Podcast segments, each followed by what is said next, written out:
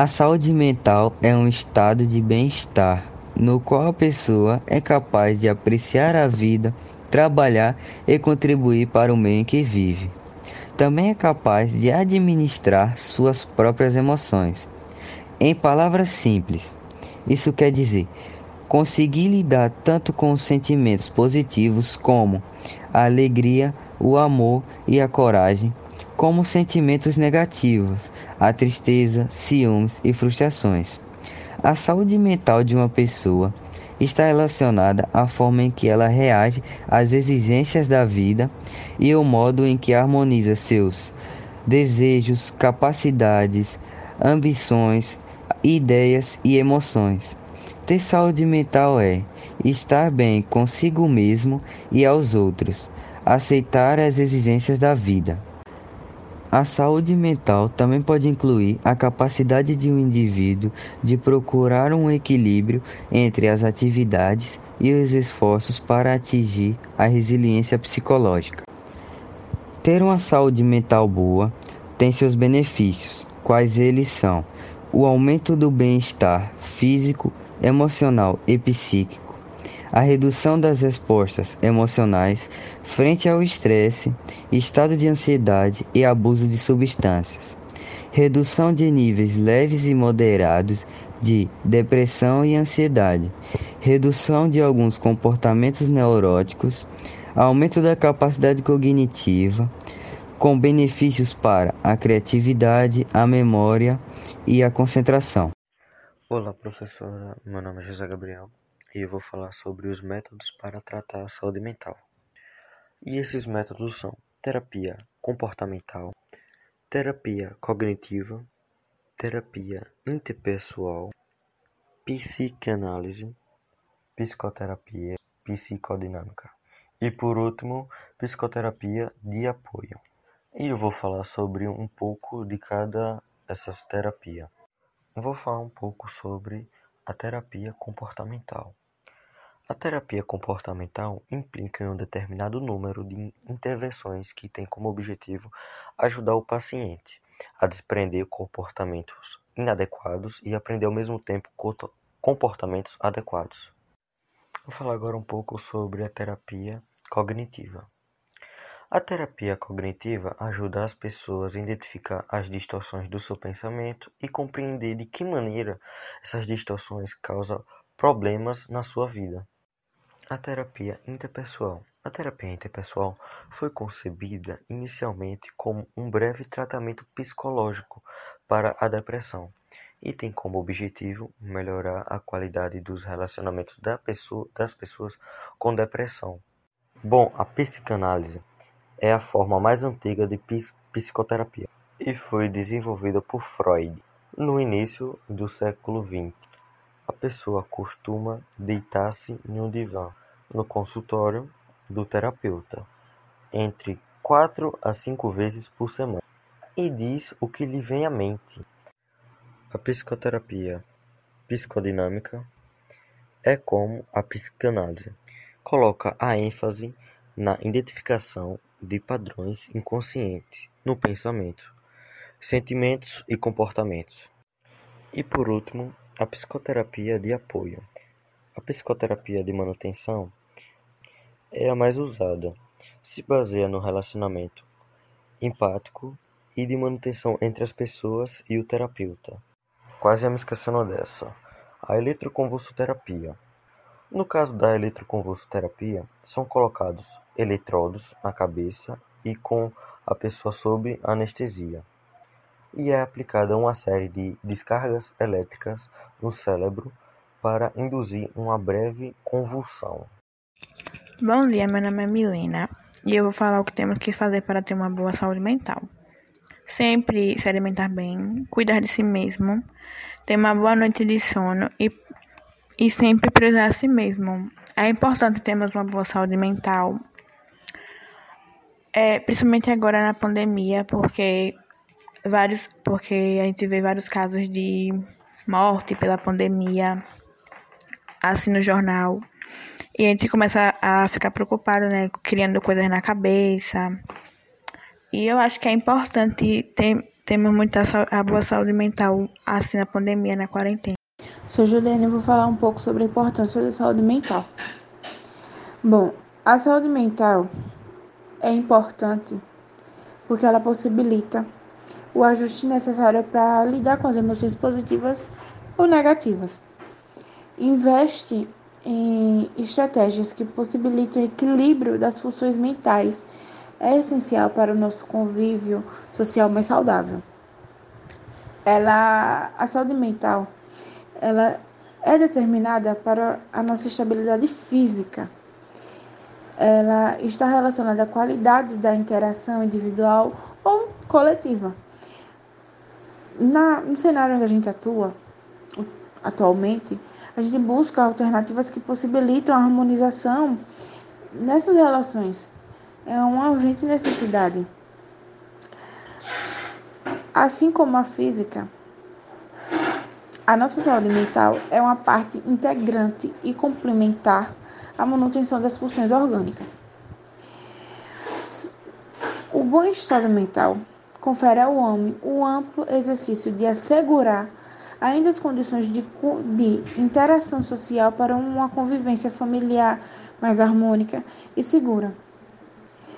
Desse modo, a gente dá para entender que a estabilidade da saúde mental e sua intensa relação com o bem-estar é fundamental.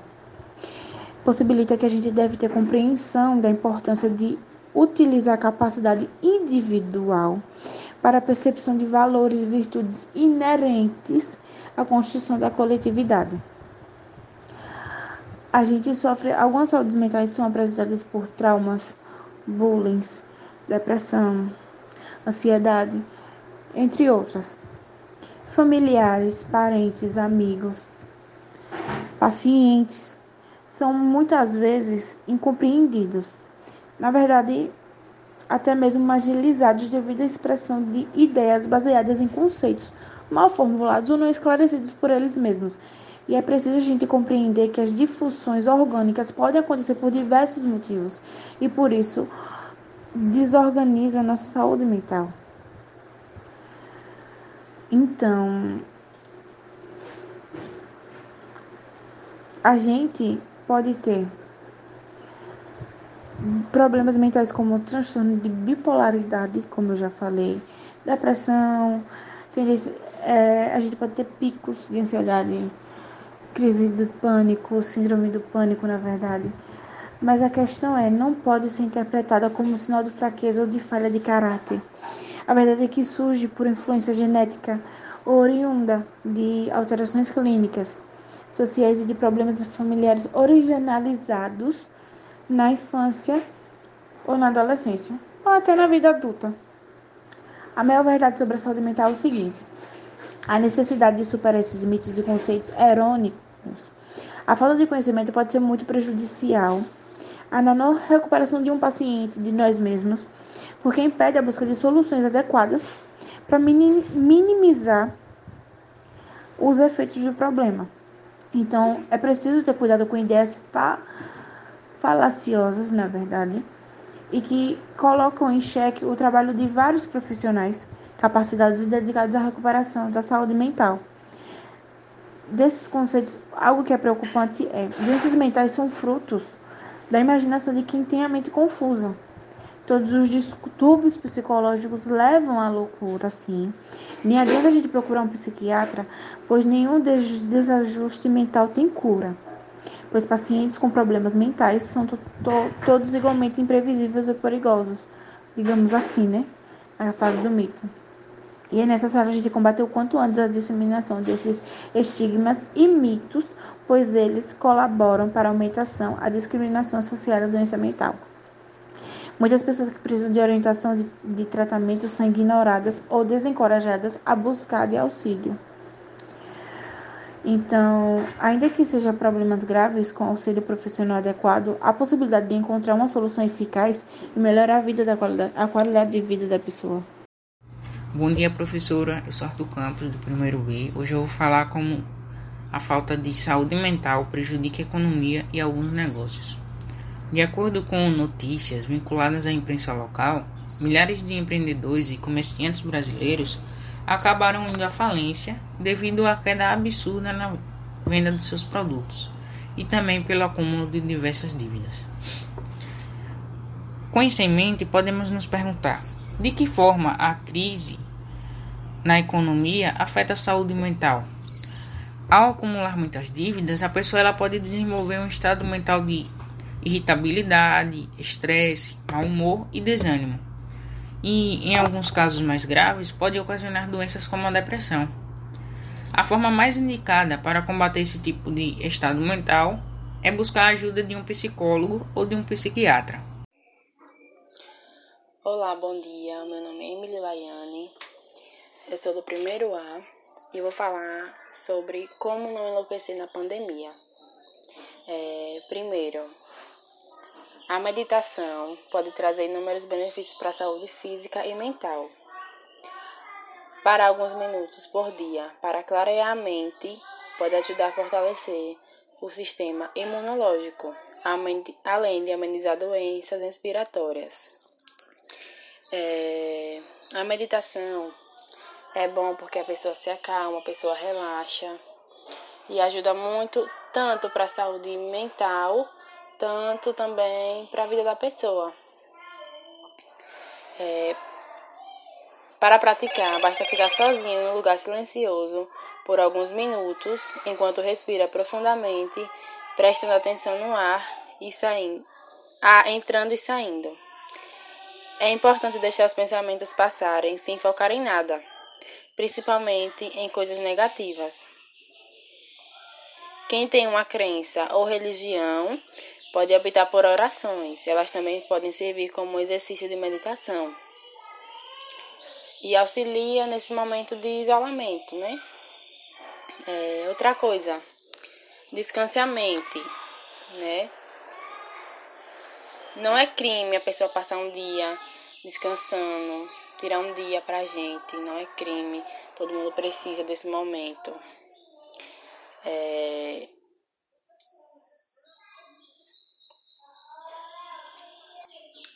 É importante reservar algumas horas do nosso dia para assistir um filme, começar uma série, ler livros, jogar videogame ou descansar ouvindo música, muito importante. Outra coisa também, fazer algo produtivo, algo que é, a sua mente vá procurar algo para ocupar a mente, é sempre bom. Fazer um crochê, fazer algo que vá ocupando a mente, né, para não ficar só no tédio. Então é isso, algumas coisas que você possa não enlouquecer na pandemia, né?